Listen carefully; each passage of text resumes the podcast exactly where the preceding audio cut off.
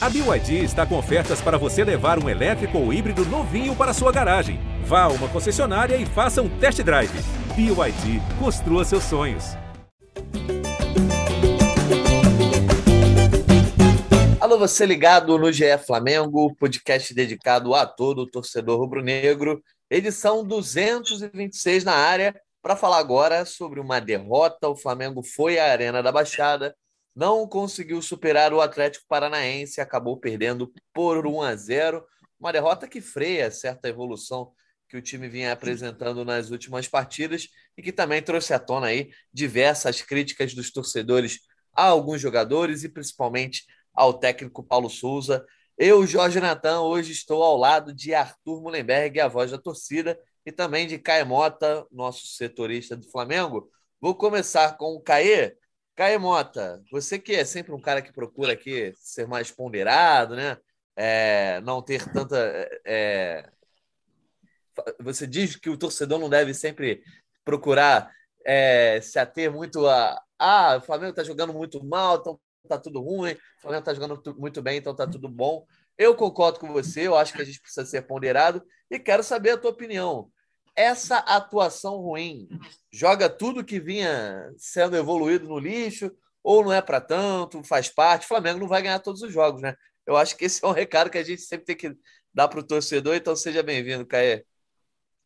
Fala, Natan, fala, Arthur. Realmente foi uma atuação bem abaixo do que o Flamengo vinha apresentando, até como, como volume de jogo, principalmente, né? Eu até fui uns aqui do que. Um, uns não, um que no último podcast ponderou a questão do jogo contra o Palmeiras, que achei que os elogios também foram muito exagerados para um jogo que terminou 0 a 0 Um bom jogo, um jogo ok, uma, uma grande partida de ambas as partes, e acho também que no sábado acho que tem que ser feita a crítica necessária para atuações é, individuais ruins, um coletivo que foi muito alterado, isso acabou impactando muito, mas também não dá para tirar do contexto que é um cenário, é um ambiente onde o Flamengo raramente consegue performar, né? Não acho que isso seja é, atenuante para a gente analisar a partida, mas dentro de um contexto geral de, de, um campeonato brasileiro e tudo mais, quando você vai fazer ali aqueles prognósticos ali, tu sabe já que na arena da Baixada o, o Flamengo raramente consegue ter, ter, ter boas performances, boas partidas, tem uma série de, de, de contextos ali que, que acaba atrapalhando esse Flamengo, mas é, realmente foi uma atuação, principalmente pelas pelas muitas mudanças de posicionamento e de escolhas do Paulo Souza. Acho que foi um time que praticamente em momento nenhum deu indícios ao seu torcedor de que ou abriria o placar ou até que depois empataria, né?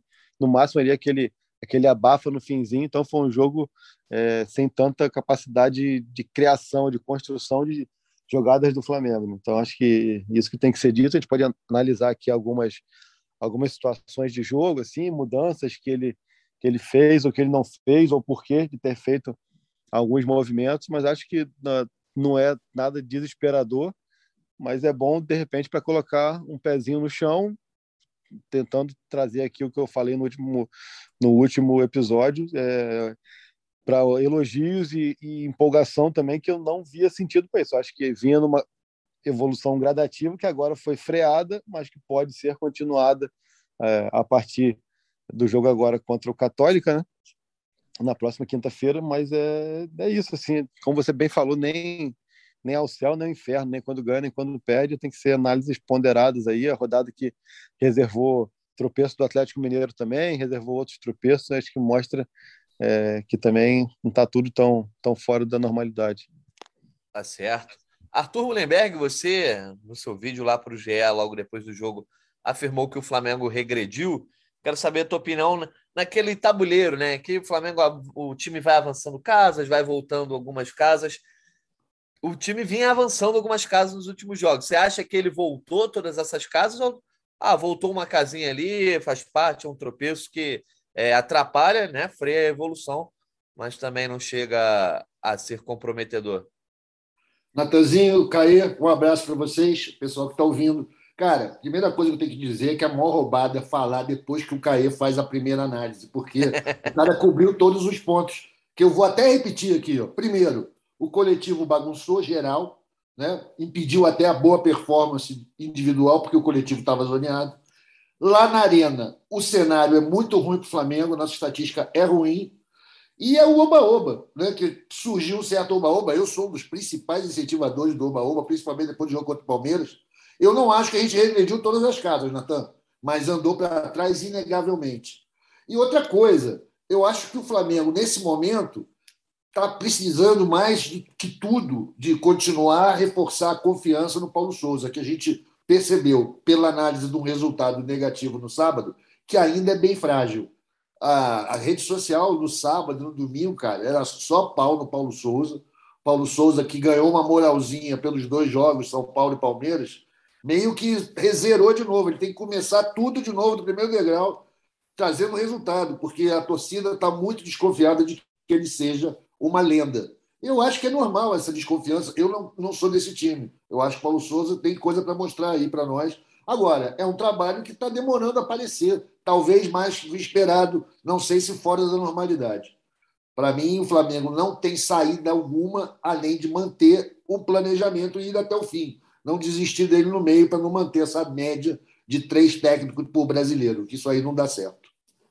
Pois é. O Flamengo estava seis jogos sem perder, né? Desde o jogo de ida é, da final do Campeonato Carioca, aquele fatídico jogo contra o Fluminense, e agora voltou a ser derrotado, né? E, então a torcida, meio que nos últimos jogos, vinha até numa trégua, apesar de alguns tropeços, alguns empates. É, é um resultado que deixa o Flamengo com cinco pontos na tabela do Brasileirão em quatro jogos, e essa é uma tecla que a galera começou a bater muito. É, antes da gente falar. aqui, Natan.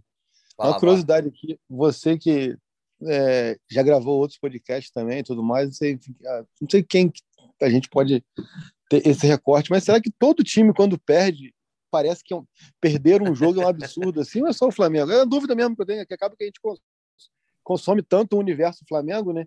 Que, que a gente fica imerso ali e não tem muita noção do, do que vem de fora. Mas será que todo time, quando perde um jogo, assim, parece que, que perder é proibido, parece que perder perder é algo fora do normal. Não vou dizer que perder é normal aqui, né? Não vou parafrasear a Bel, mas eu acho que assim, eu, eu acho que as reações são muito são muito inflamadas quando se há uma derrota e também quando se há uma boa atuação. A gente falou sobre isso aqui há pouco, né? Mas cara, assim, pô, perder na Arena da, da Baixada ali diante do que ele fez do rodízio e, e, e, e, tudo mais, pô, claro que irrita, até pela exibição ruim, mas pô, não é o fim do mundo, não é desesperador. Acho que já teve atuações bem piores agora no passado, bem, bem recente, assim também. Caê, Mesmo não pode esquecer do lance. Tem um agravante aí, porque tem uma certa normalidade na questão da nossa performance pretérita lá ser ruim, do time estar tá todo mexido e tudo mais. Mas o que eu acho que agrava a situação e a análise é porque a gente viu que o Atlético Paranaense é muito ruim. É um time muito fraco, cara. E ganharam, é, vão aqui agora já tocar logo na ferida, num pênalti muito discutível. Ah, eu achei bem pênalti, cara. Achei, achei pênalti bem claro, assim. Caraca, eu, acho... eu acho que o Cirino cavou, brother. Eu acho que, ah, infelizmente, eu acho que é velho, pênalti. Assim, o, Não, Arthur, o, o, Arthur é, aquela brincadeira, assim, pô, que, lá em Campos fazia muito, não sei é, se vocês, tipo, aquela que tu tá andando ali, é, distraído, aí, aí, vem alguém por trás e, e, dá aquele toquinho, só um toquinho no calcanhar. Cara, tu vai per perder o, o, equilíbrio e cair. Ah, mas foi sem querer. Ah, mas o Serino atrasou a passada, sei lá. Mas, cara, pô, o cara tava correndo, o Isla foi, deu um toque no, no calcanhar dele, aquele toque, se qualquer pessoa que estiver escutando o podcast aqui agora, pede para sua mãe, para seu amigo, seu irmão, seu vizinho, fala, ó, oh, seguinte, eu vou, eu vou andar daqui até a esquina, tu vem por trás e dá só um toquinho. O cara vai tropeçar, vai cair, pô. Imagina um outro correndo, não tem como, pô. Foi, foi, foi, foi muito parecido com o pênalti do Cuejá na, na final da, da, da Sul-Americana. É foda, cara. Tipo assim, dá pra, a gente pode achar que, pô, meu irmão, foi, foi um pênalti bobo, infantil, foi sem querer, tudo isso pode ser, mas que, cara, que aquele toque do Isla é suficiente para dar aquele trança-pé ali e o cara é, entendeu? Fogo. Tipo, eu não é me convenci que ele encostou, cair, e acho que a reação do, do Cirino é exagerada, quando uma perna dele bate na outra. Então, mas tudo bem, acho que faz parte mesmo. E acho que o, o Isla tem um, um componente desse erro aí muito grande, que ele chegou muito perto do cara. Não era para chegar tão perto. Ele já estava perdendo a linha ali que ele ia fazendo o, o Cirino. Mas tudo bem, é o Isla, gente pra... sabe dessas limitações dele. E o cara indo para lateral, né, cara? Tipo, em direção Pois é, pô, bobeira total. É, Islada, eu né? acho... a famosa islada. É, eu acho que a questão é essa, porque assim, infelizmente é pênalti, né? Mesmo sem querer é pênalti. Eu, eu, eu, eu também achei pênalti. É...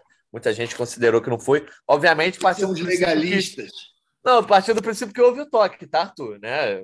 Se não houve toque, não teve pênalti, mas considerando que houve o toque, eu achei que foi pênalti. Mas para mim, o, o grande questão do lance é é justamente o mole que o Isla dá ali. Ó. É, chega a ser ingênuo, né? É, era meio óbvio que, que o Cirino tentaria isso, era a única opção que ele tinha.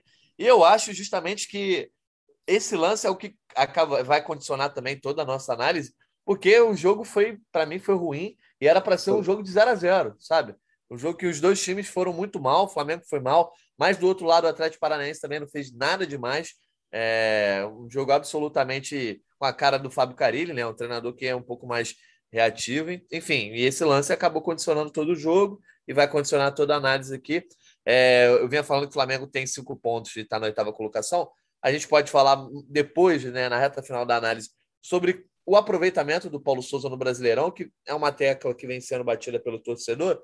Mas vamos falar primeiro da atuação. O Flamengo foi a campo com Hugo Souza, o Ilharão, Pablo e Léo Pereira, a estreia do zagueiro Pablo, Thiago Mais João Gomes no meio, e aí o Isla na direita e o Marinho do lado esquerdo, com o Lázaro compondo na frente com a Rascaeta e Pedro. Então, a gente teve alguns jogadores poupados aí, como o próprio Gabigol e o Everton Ribeiro, que depois entraram no segundo tempo, é, e o Felipe Luiz na zaga também.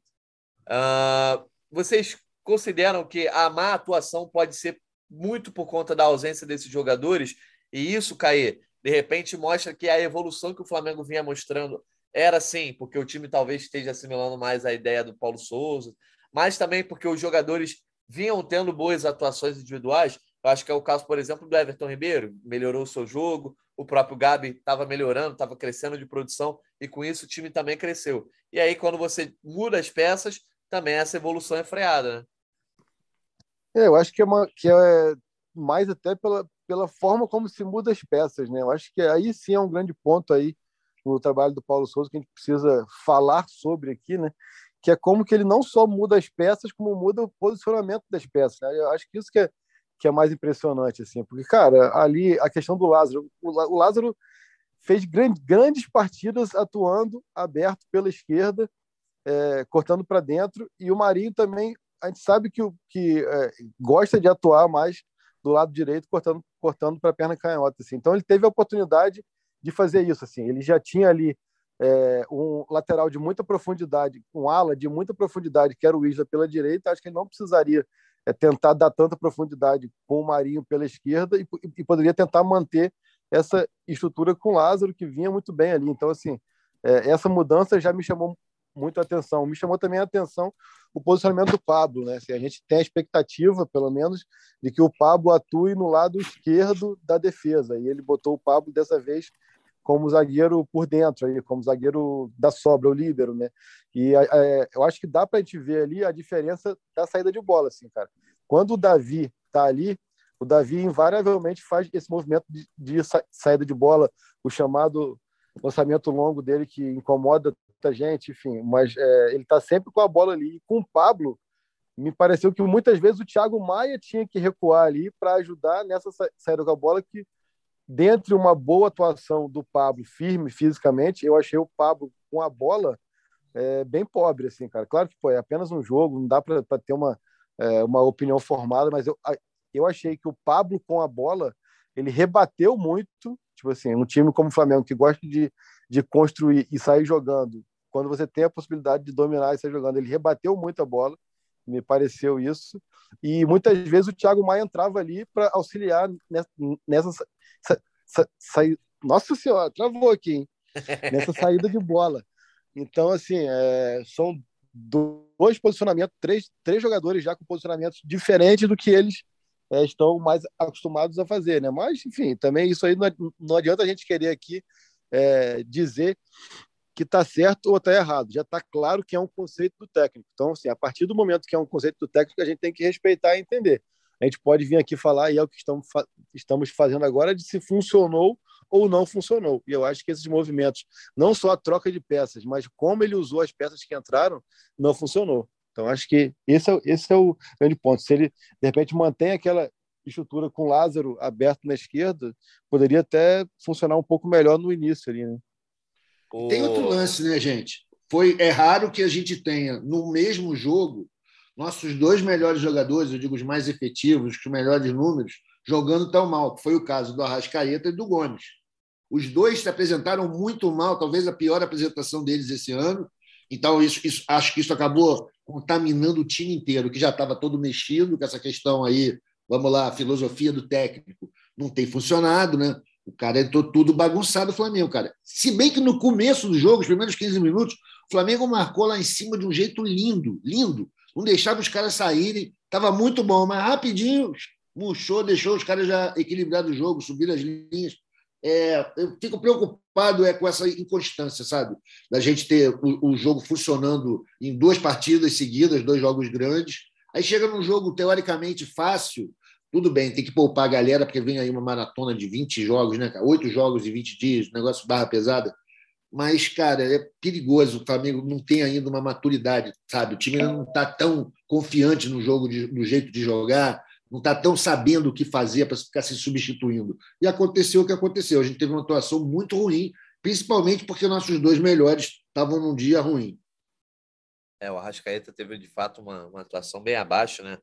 Do, inclusive teve, teve chance de decidir, acabou não decidindo, como aquele lance que vem quase que 3 contra 3 ali, 3 contra 2, e ele dá a bola no Andrés em vez de dar no, no, no Gabi na direita. Todo mundo Mas... ficando fraco, cara. Porra!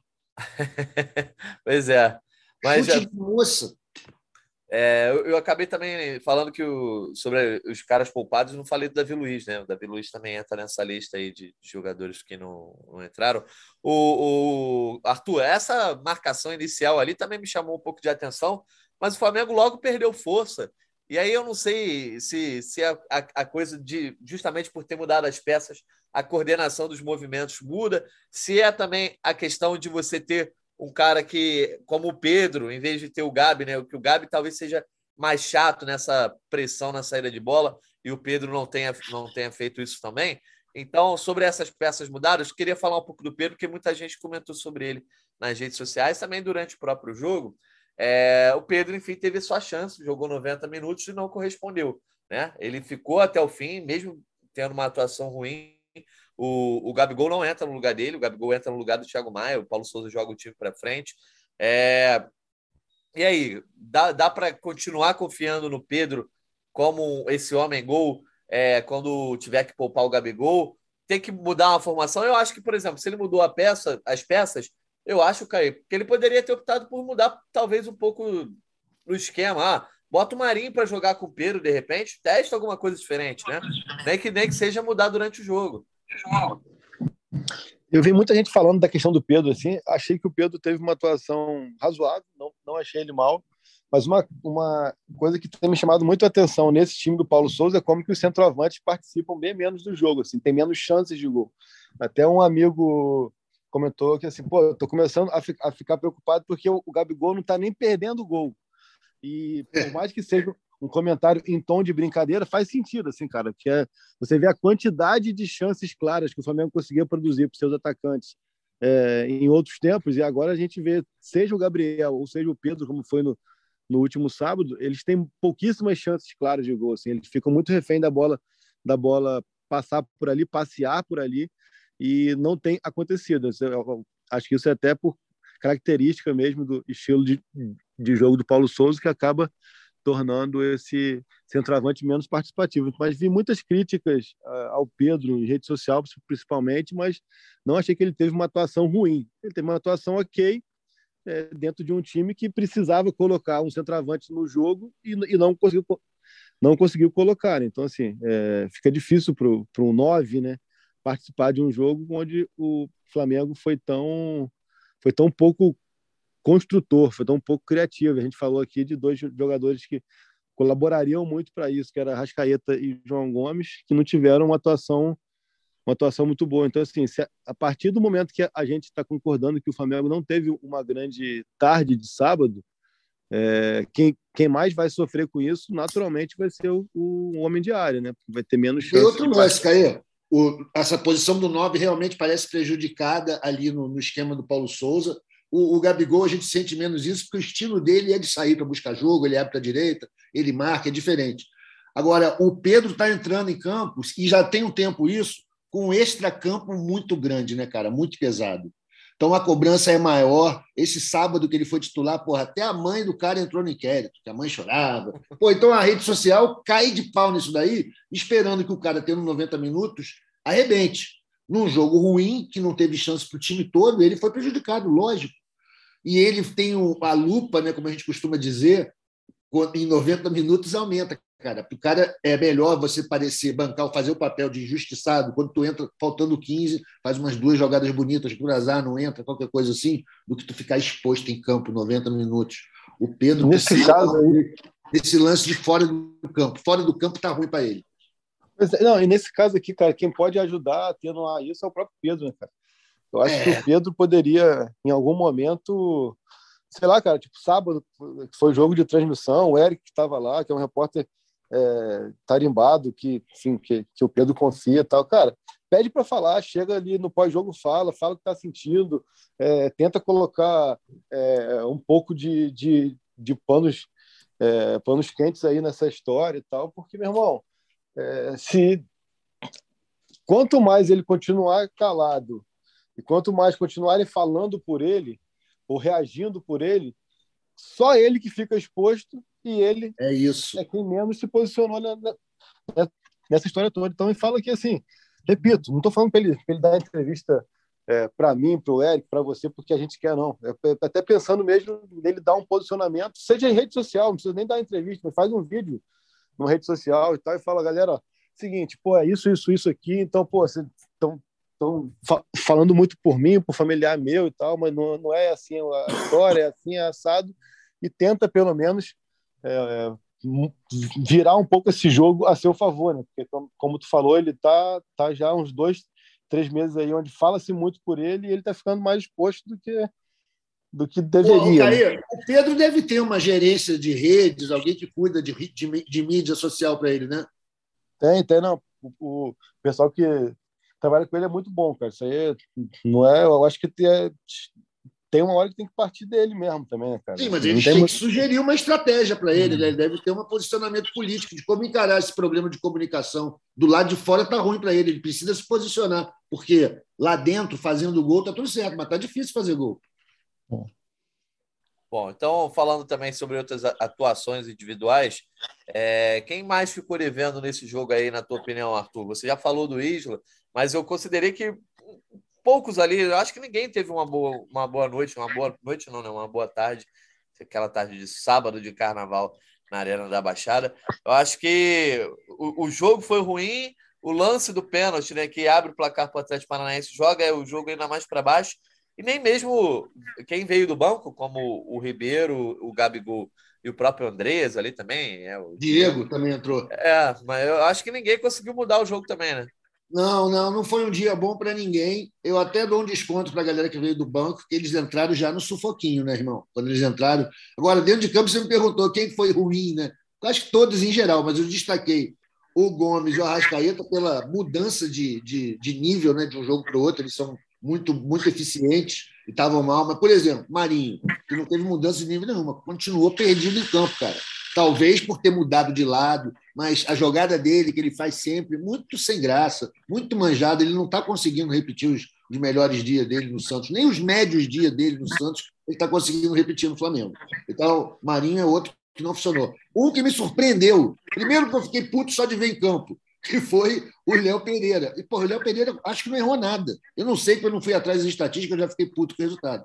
Mas o Léo Pereira acho que não comprometeu em momento algum. O Pablo jogou bem, mas me pareceu ainda meio deslocado, como o Caê assinalou. Bicuda pampa para frente, rebatendo muito, né? em vez de sair com a bola mais suave. O Arão também não teve nada, não destacou. Foi mal o time em geral, cara. Eu não queria escolher um. O Pedro foi um que jogou muito mal também. Eu acho que ele teve só no comecinho algumas chances e depois ele se perdeu, a bola não chegou mais nele. Enfim, foi uma, uma tarde bem infeliz para o nosso elenco. É, o, o Caê, essa tarde infeliz e essa entrada dos jogadores que não conseguiram mudar nada no segundo tempo me fez refletir um pouco sobre a questão do elenco do Flamengo nesse momento. É óbvio que é um elenco é, muito bem classificado, né? tem, tem opções, mas eu, eu acho que está difícil encontrar nesse momento da temporada, né? diante é, do nível que os jogadores têm apresentado, opções confiáveis para mudar os jogos. Né? Porque no caso de ontem, o Marinho começou como titular, né? até na ausência do Bruno Henrique, o Marinho seria reserva, mas o Marinho não tem sido uma opção confiável para mudar as partidas.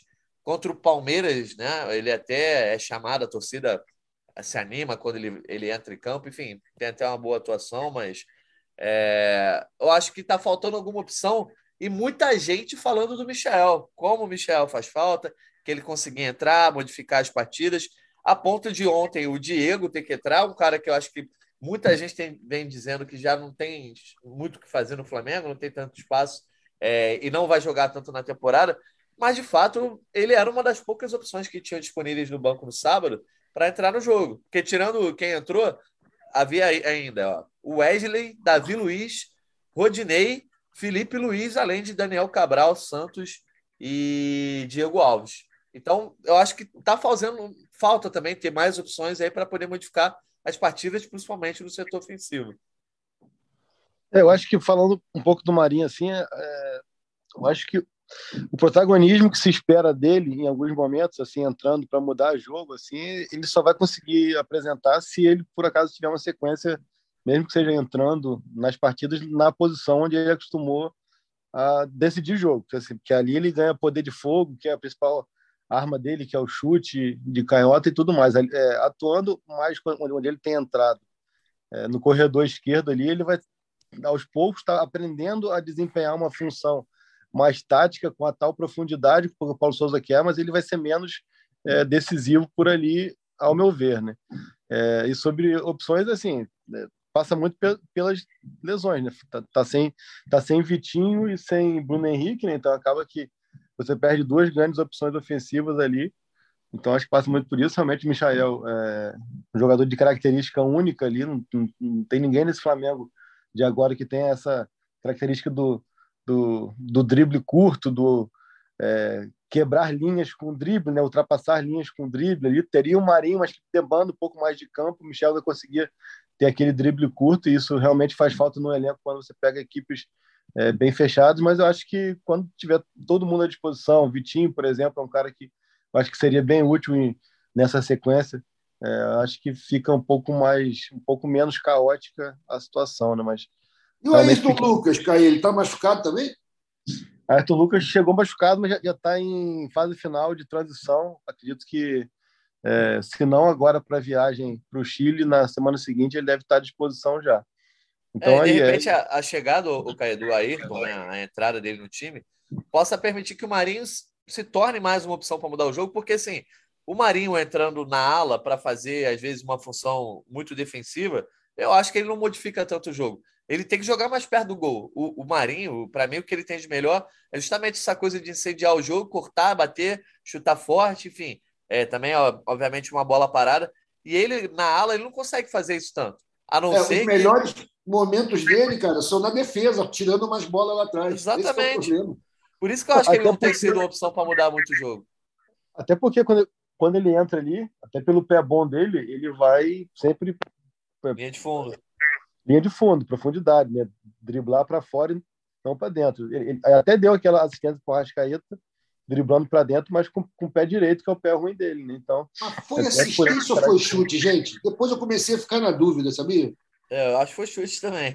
Não, não, mas foi um chute que virou assistência, né? Ah, sim, sim, sim. tudo bem. Mas a intenção não era passar para o Arrascaeta baixar e tal. Ah, acho que não, porque até porque Tentou foi... bater mesmo. É, ele teve que, teve que ajoelhar para cabecear a bola ali, né? Acho que... É, eu, eu acho que isso que faz falta mais no Marinho, justamente para ser uma opção para mudar o jogo. Que eu acho que ele foi trazido não para fazer exatamente o que o Michael fazia, mas para ter essa opção, né? Eu acho que ninguém imaginava que o Marinho fosse virar titular diante do quarteto ali, mas para ter essa opção e, e, vem sentindo falta, obviamente. O elenco do Flamengo tem jogadores importantes machucados, como o próprio Vitinho, é, mas eu, eu, eu, eu sentindo falta aí de olhar para o banco e falar, pô, essa cara pode entrar. De repente, até um moleque, entendeu? Vi alguém da base ali que você começa a dar um pouco mais de espaço para se tornar mais opção. O Matheus França, que se lesionou aí é, na última partida contra que o. azar do moleque. Putz. Contra o Palmeiras, não, foi na partida anterior, foi contra o. São Paulo. Ah, São Paulo, exatamente. Enfim. É, então vamos falar agora sobre o Paulo Souza, que eu acho que é o grande foco aí da galera. Os torcedores xingando o Paulo Souza. Inclusive, é, depois do jogo, eu postei minha opinião lá na rede social, falando que a gente tem que parar com as análises de interruptor, né? Essa coisa de, ah, jogou bem, tá bom, jogou mal, tá ruim, fora Paulo Souza. É, e aí muita gente dizendo que eu tô passando pano, enfim, que é, fico em cima do muro. Eu só acho que a gente tem que fazer.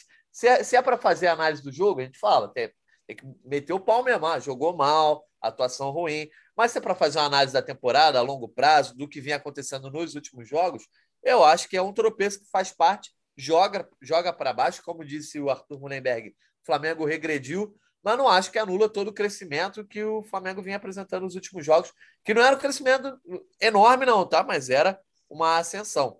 Então, eu quero saber, Caê, nessa visão do, do, do todo do Paulo Souza, dá para acreditar que o time aí contra a Universidade Católica, enfim, nos próximos desafios que o Flamengo vai ter, também depois pega o Altos e aí, de repente, volta a ter o time poupado.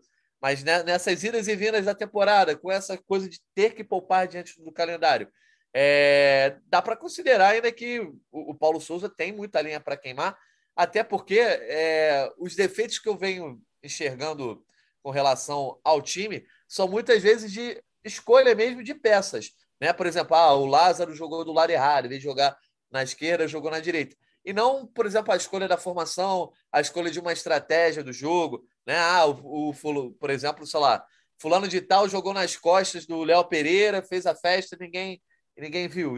Estou supondo aqui uma, uma, uma situação que não aconteceu. Eu não vejo esses defeitos graves assim é, de planejamento, de olhar e planejar o jogo, de colocar o jogo no papel. E sim, às vezes, de botar uma peça no lugar errado, uma peça no outro lugar, até uma certa teimosia. Eu acho que o maior te, é, defeito do Paulo Souza até agora é justamente a teimosia com relação a algumas peças e onde ele as, as escala.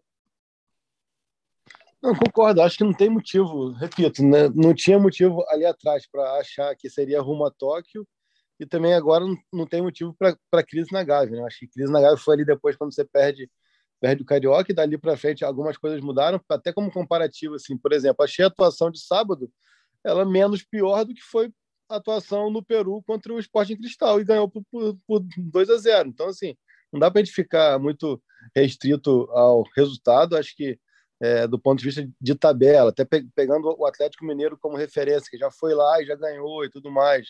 Acho que isso te, te impacta, te chama a atenção, é, faz com que você lamente ainda mais o, o resultado. Foi um jogo é, ruim, de ruim para mediano, mas não, não vejo essa catástrofe toda assim para que se coloque em dúvida novamente o trabalho. Acho que isso que você falou aí é, é bem importante. assim. O Paulo Souza, querendo ou não, é aquilo. Assim, a gente pode discordar de várias coisas. Eu discordo de muito, falei aqui mais cedo tal. Só que se, se tem uma coisa que não dá para a gente é, discordar, é que ele é um cara que tem muita convicção no que ele está fazendo, entendeu?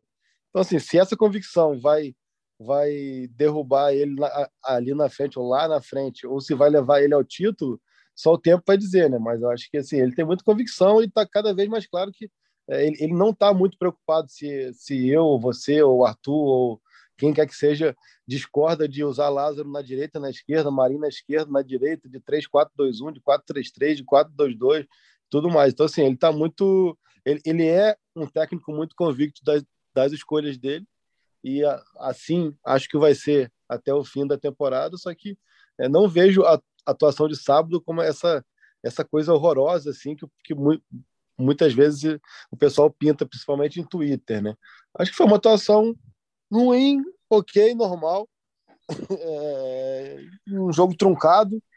É, se você parar para ver, nem o goleiro é Bento, né? O goleiro do, do Atlético. Isso. Nem o Bento, nem o Hugo fizeram defesas. Não teve defesa o jogo inteiro. Foi um jogo truncado, um jogo feio, um jogo amarrado, um jogo de muita bola aérea, jogo de, de, de muito combate físico e tal. E que foi decidido por uma decisão infantil do Isla ali de, de se precipitar e cometer o pênalti, senão ia ser 0x0, né, cara? Então é que isso, é o, né? geralmente o, jogo, o estilo de jogo que os adversários já perceberam, né, Caê? Que quando o adversário leva para esse lado, para o jogo físico, para o jogo truncado, o Flamengo não se comporta bem. E não é com o Paulo Souza, não, tá? Esse Flamengo, esse elenco, no geral, não se comporta bem nesse estilo de jogo, nesse estilo de disputa. É, esse time aí não, nunca foi porradeiro, cara, nem 19. Não, não, é o tipo, é uma maneira de neutralizar mesmo. Agora, cara, é assim, essa dualidade da torcida rubro-negra, ou seja, alguns chamam de bipolaridade, é, sempre foi, né, cara? É crise na Gávea ou é rumo a Tóquio. A gente tem muita dificuldade de se colocar no meio termo, principalmente nesses períodos em que o time está se reformulando e que está tudo meio barro, meio tijolo. É muito difícil para o torcedor do Flamengo, que gosta de emoções fortes, né? a gente fica muito perdido. Eu, por exemplo, Twitter. Twitter, pai, é o vale da, da verdade, né? Eu tô, tô barrado no Twitter, então eu tô, tô podendo ler tudo e sem contribuir para o ruído geral. É até legal, eu fico só lendo. Mas é assim, não, não me surpreende que a torcida esteja dessa divisão, mas também acho que tem um pouco de precipitação, de afliceta, que também é normal, porque, pô, cara, são quatro jogos, são 34 jogos ainda para esse campeonato, acontece muita coisa, tem janela, tem muita coisa acontecendo, tem Libertadores paralelamente, Copa do Brasil. O time do Flamengo precisa se encontrar. O Paulo Souza, ah, se é teimosia ou é convicção, a gente vai saber com o resultado. Né? Mas se ele for um cara genial, a gente ganhar tudo, ele vai falar, pô, esse cara tem uma convicção incrível, ninguém vai lembrar que ele é teimoso. Se a gente ficar pelo caminho, a gente vai falar, ele é teimoso, ele não soube se adaptar, ele não soube ler o Flamengo direito. Mas eu, pelo menos, eu estou feliz que o cara está, digamos, prestigiado pela diretoria. O meu medo é a torcida forçar a barra, os meios de comunicação reverberam isso, e a diretoria do Flamengo, que, como qualquer pessoa do mundo, quer ser amada, acaba tomando decisões erradas e não deixa o cara botar o trabalho para funcionar. Não sei quanto tempo leva, cara, eu não sou um teórico disso. Quanto tempo leva para um novo treinador implantar uma nova mentalidade num grupo que não teve muitas mudanças no elenco? Não sei se tem uma conta certa para isso, né? mas a gente está vendo que o processo continua. É longo. Já estamos trabalhando há cinco meses, quatro meses, né? E, enfim, vamos lá. Eu torço para o Paulo Souza dar certo, cara, principalmente para o Flamengo voltar a acreditar em trabalhos mais longos, de médio prazo. O cara não chegar aqui, ganhar um campeonato e sair voado, como foi com Jesus. Isso é a única maneira do Flamengo encontrar uma personalidade, uma maneira de jogar Flamengo que seja perene, né, que seja independente de quem seja para dirigir, o Flamengo tem a sua cara. É isso que está faltando para nós. Pois é. Falando sobre disputa de título, primeira coisa eu vou dar minha opinião, que eu acho que assim, o Flamengo pode disputar todos os títulos, inclusive do Brasileirão. Mas também vai depender muito, acho que principalmente no Brasileirão, da campanha dos outros. Eu acho que o Flamengo vai evoluir, tem time para disputar os títulos, os dois mata-matas, né? Copa do Brasil e Libertadores, o Flamengo basicamente vai depender de si, de, de não só do seu crescimento, mas de, também de um pouco de coração, né? De como essa equipe vai se comportar nos momentos mais decisivos. Mas no Brasileirão, que é um campeonato de regularidade, na teoria o alvo é o Atlético Mineiro, que tem uma regularidade impressionante, apesar é, de ter perdido pontos importantes aí contra o Curitiba. Mas eu não enxergo o Flamengo fazendo uma campanha de extrema regularidade, como foi o Galo na temporada passada. Então eu acho que se o Galo repetir a temporada passada, o Flamengo não alcança, não consegue ser campeão. Agora, se, der, se o Galo demole, se os outros times não conseguirem crescer, o Flamengo chega. O que eu só acho que a torcida tem que colocar na cabeça é: esse Flamengo dificilmente vai ganhar assim 20 rodadas seguidas, vai fazer 100 pontos no Brasileirão. Eu não consigo enxergar isso, não pelo Paulo Souza, não é pelo Arrascaeta, não é pelo Hugo Souza, pelo Davi Luiz, porque é um time que está é, tá se construindo. Né? Não tem como você achar que vai ter uma evolução do nada, assim, do dia para a noite o Flamengo vai começar a ganhar todos os jogos. Pode acontecer? Pode, mas no que a gente tem visto nesse começo de temporada, eu não consigo enxergar isso. E aí, olhando para o aproveitamento do Flamengo nessas primeiras quatro rodadas, são apenas cinco pontos. Tem 34 rodadas para jogar, mas é um aproveitamento que, digamos, ruim. Né? O, o Santos hoje é o líder, com três jogos tem sete pontos, mas a maioria dos times tem três jogos e ali na frente do Flamengo já tem Atlético Mineiro, Corinthians, Palmeiras e o próprio Bragantino, que eu acho que não, talvez não discute título, mas vai estar lá na frente. O aproveitamento, Caê, já tem que ser motivo de preocupação, esses cinco pontos em quatro jogos, Dá para recuperar? Dá, mas muitos torcedores estão preocupados porque o Flamengo não começou bem o Brasileirão. Dá para dizer que é um início ruim no Campeonato Brasileiro? Ah, eu acho bem ruim, bem ruim. Se você pegar 5 pontos em 12, é... quantos por cento você falou aí? 40... Oi? 47, 48%? Isso aí eu acho que é, que é inegável que é ruim. E fica o exemplo do ano passado. Né? No ano passado, o Flamengo com, com, com o Ceni fez quatro vitórias em oito partidas e depois São 41,6%. correr atrás o campeonato inteiro e não teve como, entendeu? Então acho que esse início, essa largada é importante e você deixar sete pontos no caminho aí, sendo que, que dois deles são em casa, né? Então acho que você perdeu sete pontos, sendo dois em casa para um rival direto, beleza, mas você deixou cinco pontos na pista aí na, fora de casa para dois times que provavelmente vão brigar ali de décimo para baixo. Né? Então, assim, eu acho que é, esse é o tipo de cálculo que você tem que fazer. Agora, correr atrás, é, brigar, claro, pô, não tem nada ainda, nem tendência de nada, é o início, mas é o início onde se você deixa, de, é, achar que depois dá para recuperar, depois dá para recuperar, depois dá, dá para recuperar, é, pode ficar delicado e complicado. Então fica já um sinal de alerta para esse Flamengo aí que precisa é, ter essa série aí que você falou de três, quatro, cinco vitórias seguidas, que aí sim você começa a se posicionar como postulante de título.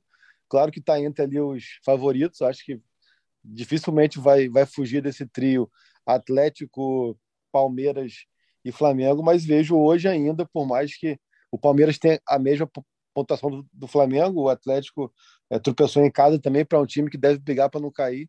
É, mas eu vejo Palmeiras e Atlético um pouco mais consistentes, assim, né? um pouco mais com trabalhos mais prontos. Por, por mais que o Turco Mohamed tenha chegado agora, ele ele mexeu muito pouco no que o, no que o, o Cuca vinha fazendo. Né? Parece que ele fez aquilo que, que o, o Rogério fez no início da campanha, perdão, quando quando engrena na campanha lá de 2020, que é dar voz ao elenco, falar, cara, como vocês querem jogar? Vou mudar o mínimo possível, embora deixar aqui as coisas acontecerem. Então vejo Palmeiras e Atlético a essa altura do campeonato um pouco mais é, consistentes ali, mas o Flamengo precisa, precisa ficar ligado logo de que não tem muito mais ponto a perder. O próximo jogo é um clássico, né? É um clássico contra o Botafogo agora, jogo pelo, pelo brasileiro que eu digo. É, vamos ver, cara. É isso, assim, o lance da consistência que você falou me chama muito, muito também a atenção. Porque para você ganhar um ponto escorrido, você tem que fazer é, três vitórias, um empate, quatro vitórias, um empate. Assim, não dá para dar esse mole. Esse início, esse arranque não foi bom. Por isso Ô, que eu falo. Por isso que eu falo que quando, quando você bota 70 mil pessoas no Maracanã, é melhor tu jogar mal e ganhar do que ficar, ah, pô, mas jogamos bem e tal, cara. 70 mil pessoas no Maracanã, cara. Tu tem que pegar e tem que fazer o serviço. Ponto de corrida é isso. E vocês falaram aí que é importante, cara, a gente lembrar. É assim, o Flamengo espero que tenha aprendido alguma coisa com a temporada passada. Que vocês lembram que a gente vinha de Campeonato Brasileiro, depois de Supercopa, moral lá no alto, e a gente sempre se deparou com aquela questão: Flamengo vai ter fôlego para disputar essas três competições, Brasileiro, Copa do Brasil e Libertadores? E a gente afirmava, como, eu estou falando da torcida, tá? Não, o Flamengo se garante, vai. O time se comportou dessa maneira também. A instituição Flamengo foi para cima das três é, é, competições sem privilegiar nenhuma e deu no que deu. Talvez, cara, seja o momento de fazer uma tomada de consciência e ver qual que a gente tem realmente chance, qual que a gente vai concentrar. É lógico que você não pode é, desistir do brasileiro, mas de repente focar numa Copa pode ser importante para a manutenção desse novo Flamengo. Esse cair no erro de ir para cima das três competições, achando que vai ganhar as três, pode ser fatal. Tá certo. O Flamengo pega o Botafogo na próxima rodada e a gente vai. Primeiro, também queria, antes de falar sobre isso, fazer um parênteses que a tabela também não foi nada amiga do Flamengo, né? O Flamengo começa com um jogo fora de casa. Beleza, um, um adversário, na teoria, entre os mais fracos, com o Atlético Goianiense. É, pega o São Paulo, que estava em alta, enfim, pode fazer uma boa temporada em casa, consegue vencer. Depois enfrenta o Palmeiras também em casa, mas é o Palmeiras, enfim, não é, não é um jogo de três pontos garantido. E vai na Arena da Baixada, que costumeiramente, é, não nos últimos tempos, mas historicamente é um, é um, lugar onde o Flamengo não costuma ter bom desempenho. Então, realmente, a tabela aí não ajudou o Flamengo, que aí agora vai ter no clássico. Então, na teoria, o Flamengo hoje é melhor que o Botafogo, mas por ser um clássico, etc, etc, tudo fica nivelado, enfim. Então acho que a torcida fica com a atenção ligada aí para esse jogo contra o Botafogo, que Caê, não vai acontecer no Rio, né? Não vai acontecer no Maracanã. Exato, por conta lá da, da manutenção da, da grama do Maracanã, a troca de, de grama e tudo mais, para que o Maracanã suporte os muitos jogos até o fim da temporada. É, essa partida, ao que tudo indica, vai ser transferida para Brasília no fim de semana do Dia das Mães, Flamengo e Botafogo no Mané Garrincha, é o que tudo indica. Então, o Flamengo fará agora três partidas seguidas fora do Rio, né? É, Católica em Santiago, Altos em Teresina, Piauí, e depois Botafogo no provavelmente no Mané Garrincha. Então tem isso também. Agora tem os deslocamentos e viagens, tem que ver como que o Paulo Souza vai equacionar isso aí. Acredito eu, e seria até uma, um pensamento lógico, de que coloca o time reserva contra o Altos né, do Piauí, porque até pela, pela, pelo, pelo nível de exigência, né, um time da, da Série C, acho que o Flamengo tem que se posicionar, demonstrar força e, e vencer mesmo com, com o time reserva, descansar e engrenar, né? Pois é, o Flamengo fica. Vocês viram o jogo do Botafogo, galera? Não vi. Porra. Porra. Brincadeira de criança, cara. Pô, não dá. O Flamengo já ter. Foi, foi horrível ter visto o jogo também para lamentar o ponto perdido na estreia para o Atlético Goiás. O Atlético Goiás também é brincadeira, cara. Times são muito limitados. O Flamengo não pode perder esses pontos de jeito nenhum. E o Botafogo, é. vai Botafogo. o Atlético Goianiense que fez os dois pontos dele justamente contra o Flamengo e Flamengo e o Atlético Paranaense que fez os seus três pontos justamente contra o Flamengo. Então, realmente. O Flamengo são... adora ressuscitar um defunto, é impressionante. Os caras na, na, na, lanterna, meu irmão, ganhando a gente. É brincadeira. Mas entrando na nossa reta final, né? Então o Flamengo fica aí duas semanas quase sem falar de Brasileirão. Então esse aproveitamento vai se manter. Vamos ver como os adversários vão lidar, né? Com esses jogos aí que vão fazer, enquanto o Flamengo já tem quatro jogos. A maioria dos adversários tem apenas três. E aí vamos ver como o Flamengo vai ficar posicionado na tabela, no qual hoje é o oitavo colocado, dois pontos atrás de Santos e Atlético Mineiro, mas com um jogo a mais na tabela. Flamengo agora vira a ficha para Copa Libertadores da América, jogo fora de casa contra a Universidade Católica do Chile, na quinta-feira, 19 horas. É... Paulo Souza poupou alguns de seus titulares justamente pensando nesse jogo. E aí, Caê, dá para pensar em vitória fora de casa? Um empate é bom negócio depois aí do, dos triunfos nos dois primeiros jogos? Ou um, com, com esses tropeços do Brasileirão, não tem como achar que o empate é bom resultado. O Flamengo tem que vencer, até para evitar justamente essas coisas de crise na Gávea. Tem que vencer, tem que falar, tem que ir para o Chile com a mentalidade de vencer, de se posicionar mais uma vez como favorito na Libertadores, como grande potência do momento na América do Sul. Acho que não, não tem mais, mais espaço para, em fase de grupos, o Flamengo pensar em outro resultado, aceitar outro resultado que não seja vitória. Então, acho que é muito melhor. Até parei para ver aqui o, o, a, Católica empatou com o Colo-Colo ontem no clássico lá, no, no estádio de Apoquindo. Então agora é, é nono colocado somente no, no, chileno. Então, assim, é pensar em ir para lá e vencer e, e praticamente garantir já essa classificação na, nas oitavas da Libertadores e aí sim depois começar a tentar fazer planejamentos no sentido de se achar necessário é, poupar numa viagem ou outra, mas a essa altura aí ainda terceira rodada de fase de grupo de Libertadores é, tem que pensar em ir para lá ciente, consciente de que é um time melhor do que a Católica e de que tem que vencer o jogo. Dá para dizer que esse é o jogo mais difícil, o, o, o e Arthur, da, da campanha na, na fase de grupos, porque é um jogo fora de casa contra a Católica. Para mim, eu acho que o Tadjeres talvez fosse o jogo mais difícil, como eu imaginava no começo da Libertadores, mas o Tadjeres não me animou muito aqui no Maracanã, não. Então, de repente, vai ser o jogo mais o desafio maior aí nessa fase de grupos, vencer a Católica fora de casa, né, Arthur? Cara, meu grilo foi o que o Caio falou, que eles são o oitavo do, do campeonato chileno, né? Porque o Flamengo jogou agora com o vigésimo no sábado e perdeu, né? Isso é muito ruim. Agora, eu conheço a torcida do Tajeres e sei que lá a questão ambiente é pesada. É um jogo pesado, eu acho, eu acho que pode ser um desafio muito grande. Não sei como é a Católica, nunca fiz um jogo no Chile, não sei como é que é a torcida lá. Eu sei que a torcida do Tajeres é, é, é tinhosa. E se o Carreira estiver cheio, né, o Mário Kemp estiver cheio, vai ser um jogo bem difícil. Ainda mais se os caras precisarem do resultado. mas eu, talvez o jogo, de, por, por, essa incógnita, por esse momento do Flamengo, talvez esse seja o jogo mais difícil, sim. E se o Flamengo não ganhar, pode complicar. Tem que ganhar, a mentalidade tem que ir para lá para ganhar mesmo e se garantir logo com nove pontos para fazer a segunda perna dessa, dessa fase de grupos com mais tranquilidade.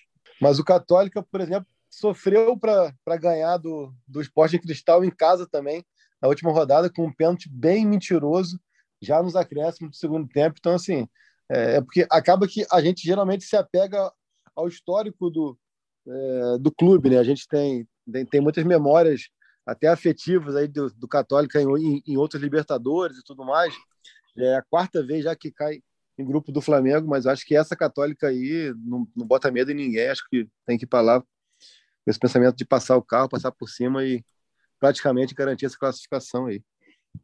E uma pergunta: será que teremos Santos titular na Copa Libertadores? Eu tô achando que aquele meu palpite lá vai acabar se concretizando, hein? O Hugo foi titular mais uma vez no Brasileirão. Ou vocês acham que ele vai manter o Hugo e o Santos vai ficar aí de reserva ad eterno? Vai, Cair. Cara, palpite total, assim, também não tem nem, nem tem como mais a gente, a gente é, Sim, prospectar é. muito isso, é palpite total. É, vamos ver. Acho que, acho que acaba jogando Santos dentro daquela lógica de Copas e Liga, né? Vamos ver, vamos ver aí. E depois tentar, tentar ver do Paulo Souza qual será qual que é o critério. Se é esse critério de Copa e Liga mesmo, se é, ou se é apenas coincidência. Mas vamos ver, tô curioso também assim para entender o que, que ele pensa, mais do que se o Santos vai jogar quinta-feira ou não, o que, que ele pensa para o Santos, né? É, aproveitando essa bola levantada pelo Natan, galera, não foi muito estranho que logo no jogo contra o Atlético Paranaense o Santos não tivesse entrado?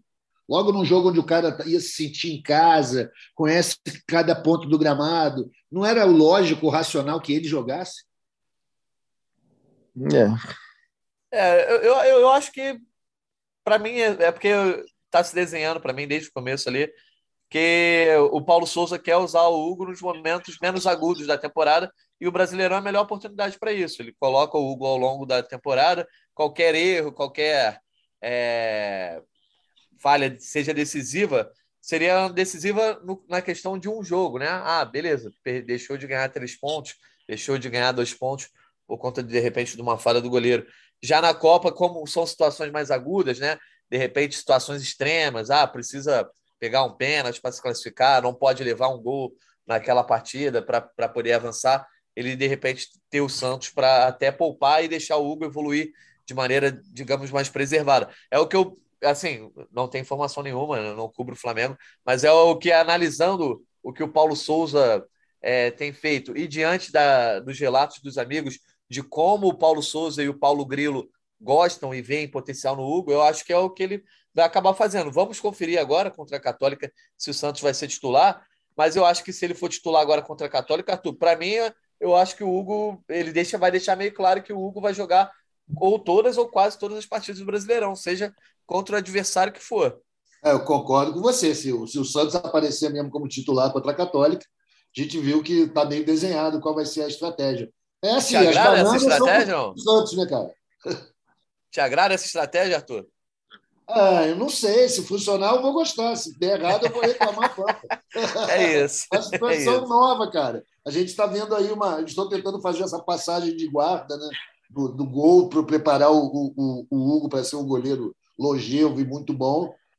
O preço é esse, a gente tem que, que aguentar. Espero que o Santos consiga segurar essas bananas que só vão soltar isso para ele, meu irmão. Só vão botar ele nessas situações. Não pode tomar gol, tem que pegar pênalti, não perde de jeito nenhum. É bom, então, espero que ele aguente. Pois é. Então, para fechar o nosso aqui podcast, chegou a hora dos palpites. A gente está passando vergonha, inclusive, né? Nos dois últimos jogos aí, todo mundo zerou. É... A Giovana Marconte foi a única que falou que o Flamengo não venceria o Atlético Paranaense, mas ela colocou um empate em 1 a 1 que não se concretizou. Todos os outros colocaram vitória do Flamengo, que obviamente não aconteceu. Então, zero pontos para todos nós.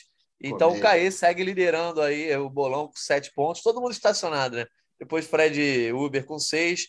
Giovana, eu, Jorge Natan e Arthur Lemberg com cinco. E o Fred Gomes na lanterna com quatro. Então, vamos começar contigo aí, Arthur. Teu palpite para Universidade Católica e Flamengo pela Copa Libertadores da América na quinta-feira. Cara, meu palpite é 2 a 0 para o Flamengo. 2 a 0 Com emoção ou sem emoção? Com um pouco de emoção, sim, porque é sempre emocionante o Flamengo, né, amigo? A Libertadores, muito mais que o campeonato. É muita emoção. Boa. Você, Caê, acha que o Flamengo vai vencer? Rapaz, eu ia botar 2 a 0 também, cara. Roubei. É, mas pode copiar, não tem problema não. Eu tô pensando aqui numa alternativa. Quer ganhar sozinho, cara. Olho grande. Ah, bota, bota 2 a 0 mesmo. Tava pensando nisso mesmo. Então tá. Eu vou botar Flamengo 3 a 1 Eu considero que o Flamengo vai levar gol. Não estou sentindo confiança nesse sistema defensivo ainda, a ponto de não levar gol. Até porque é, provavelmente a gente vai ter uma zaga nova, né? Atuando. Provavelmente é, o Pablo continua no time. E aí, na teoria, vem Davi Luiz e Felipe, que foram reservas. Então, e aí, dá para esperar alguma coisa boa para essa zaga? Já puxando aí nosso comentário final e o destaque final para esse jogo contra a Universidade Católica. A gente deve ter a volta do Ribeiro, do Gabigol e também na zaga aí, de repente, Davi Luiz e Felipe Luiz atuando com o Pablo. Como é que ficaria essa formação, o, o Caí? É, sendo Pablo, Davi e Felipe Luiz, quem jogaria pelo meio, quem jogaria na direita, quem jogaria na esquerda? Exato, essa seria a minha dúvida também. Eu estava aqui pensando aqui, porque assim, a gente sabe que o Pablo é, veio para jogar pela esquerda, né? Mas no último jogo ele jogou pelo meio. Só que o Davi joga pelo meio e o Felipe joga pela esquerda. Ele vai, vai colocar o Pablo na direita, ou será que vai manter o Pablo no meio e colocar o Davi na direita, como ele também já, já atuou algumas vezes? Então, fico bem curioso aí. Vamos ver, vamos esperar esse pepino aí.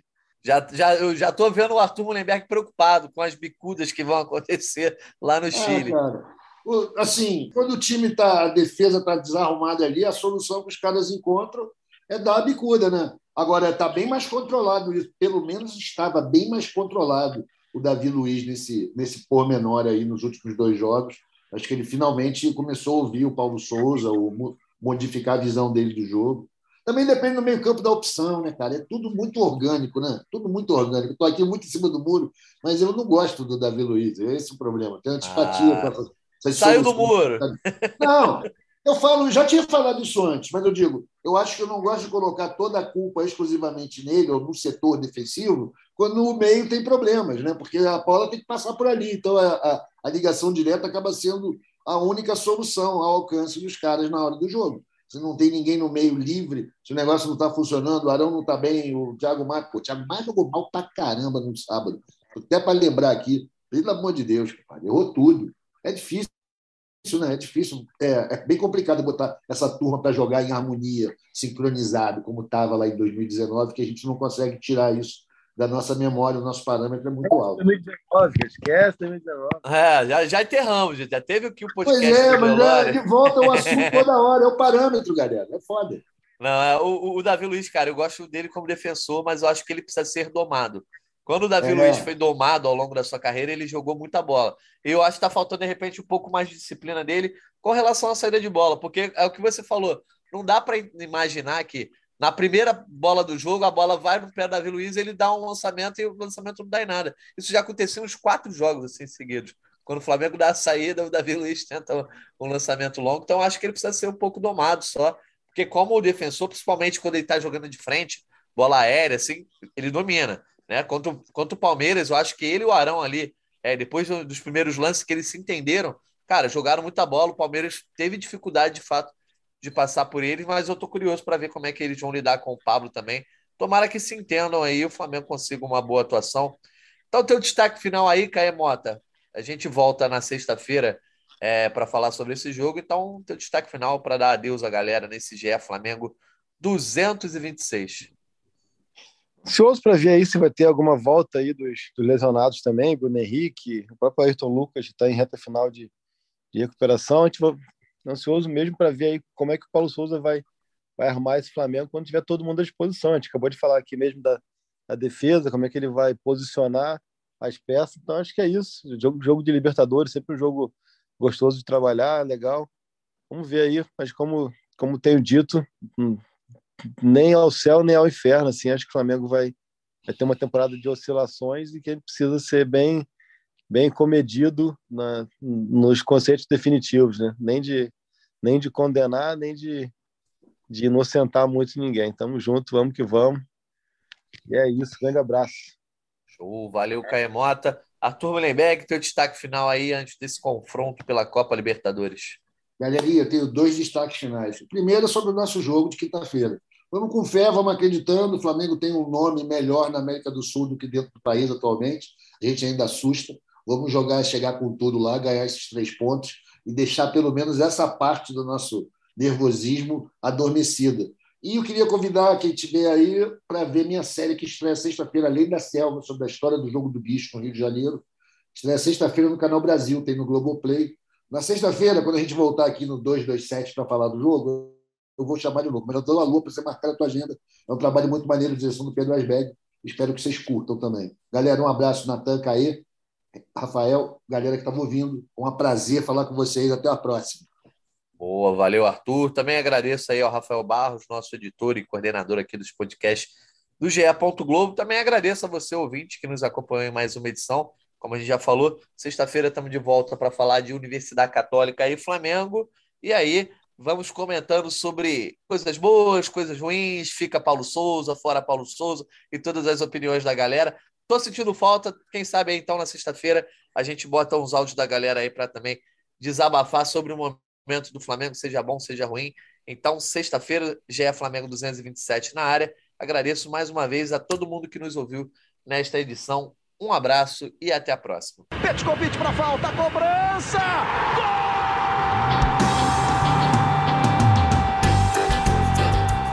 É o GE Flamengo.